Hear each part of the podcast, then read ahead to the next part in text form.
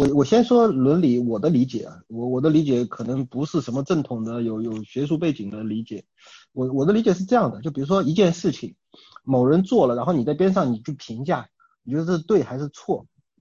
然后呢，可能随着你的个人心意，你对有些事情你觉得是对的，有些事情你觉得是错的。那么，但凡有一点点思考能力的人，他总希望自己在判断事情对错的时候，背后能有有一个稍具有一贯性的原则，说哪一类事情都是对的，哪一类事情都是错的。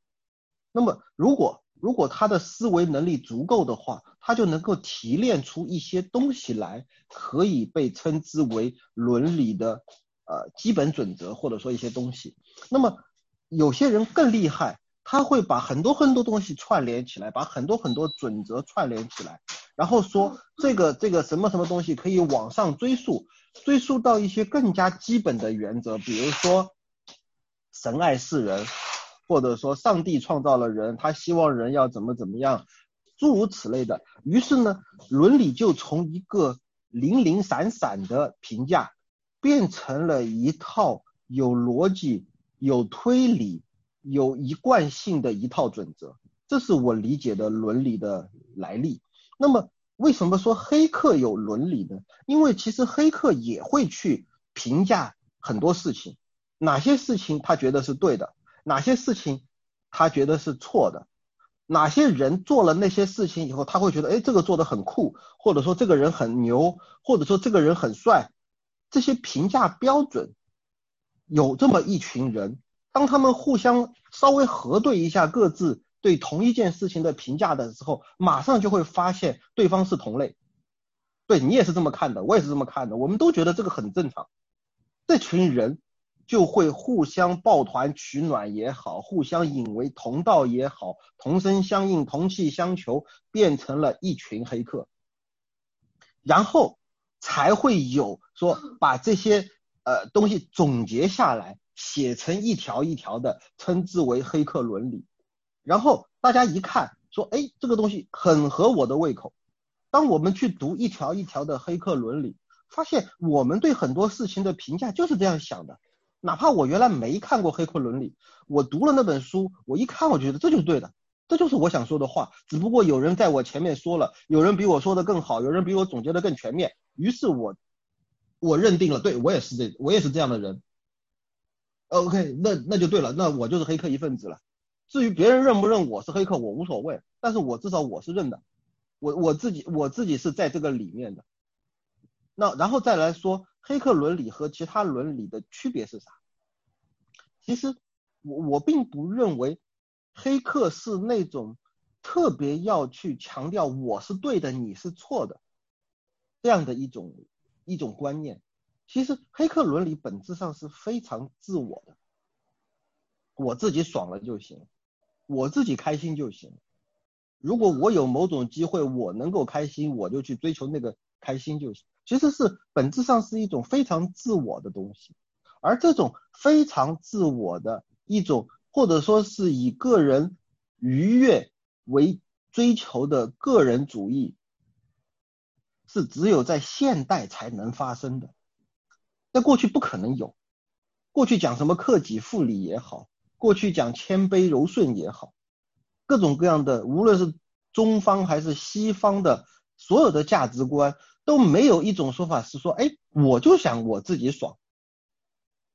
没有没有的，这是在现代才有，但是在现代才有的又有一点区别是什么呢？我同样的追求我自己的个人愉悦，用的是什么？凭的是什么？我花钱也可以买到快乐，我我我出去玩也可以买到快乐，我呼朋唤友聊天也能快乐，但是黑客伦理恰恰是我。单靠我自己，我坐在电脑前，或者我自己去做木工，做什么做什么手工，我都可以单凭自己就找到自己的快乐，而且这种快乐是健康的，而不是那种不可重复、不可不可长久的快乐。恰恰这种很健康、很向上。当然，我我这些话已经是完全是站在黑客自己对自己的评价的角度来说，我我认为这是一种健康的。个人享乐主义的伦理，所以我是这么定义黑客伦理的。OK，我讲完了。啊，那这个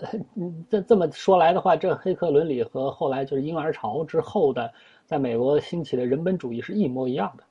啊，就是说他的精神内核、行为原则、追求都是一模一样的，只不过是啥呢？行为是行为是被这个叫网络给间隔开了。其他那些雅皮啊，还有那个叫叫嬉皮士啊，就是等等那些什么要做爱不要战争啊，那些人的这个叫行为是一模一样，只不过他们是在现实社会折腾啊。那么这个叫黑客呢，是躲开了这个人人类的现实社会，直接在赛博世界当中折腾，对吧？啊，其实当时是啥呢？《黑客与画家》那本书，它最关键的说出说清楚啥？黑客，所谓黑客，他其实就是呃，跟艺术家、科学家都是一样的，他都是追求你像你刚才说完全私人的乐趣，只不过他这个私人的乐趣跟我们平时其他人所追求东西是完全不同，而且刚好呢又对人类人类有益，所以它能够形成一个行业、一种职业，或者甚至于一种怎么地的啊？这个刚才说的这个所谓的快乐，就是雅皮他追求的是肉体快乐。这可能黑客追求的是精神快乐，那但是精神快乐这个这个之前我在各地不是各地啊各种场景当中之前是发现，我也不知道在哪看了，是看的书吗？还是自己又是生造了一个？就是我我我我看了共产主义呃叫共呃哎共产主义宣言吧，是是那个看了那个宣言几版之后，发觉就是我我叫啥呃人类进入共产主义社会它的特征是什么呢？就是所有人所有人他的第一需要是劳动。第一娱乐呢是学习，哎，这个当大家都是这种状态的时候，他就他就等于说这个社会进入了共产主义社会。为什么这么说？因为只有学习或者说创作的时候，你的这种叫什么快乐是不依赖于外界任何东西的。是完全你精神里头、精神世界里头涌现出来的这个成就感呐，或者快乐，那不像其他快乐。其他快乐，那你你你再怎么折腾的话，你也比不过海洛因，或者是现在其他的这个叫叫什么来着，快克之类的东西啊。因为它是通过通过我们基因里头的这个叫后门，直接让你产生快乐。那种快乐是完全可以受控的啊，包包包括很多各种各样的皮，吃东西啊，什么喝酒啊，就产生依赖感。那那个东西，那是那依赖于外物。那么这种快乐是基本上是，呃，可以说啥呢？越快乐会越越所谓的空虚，因为，因为你发现，当你感觉到快乐的时候，你跟这快乐无没关系了，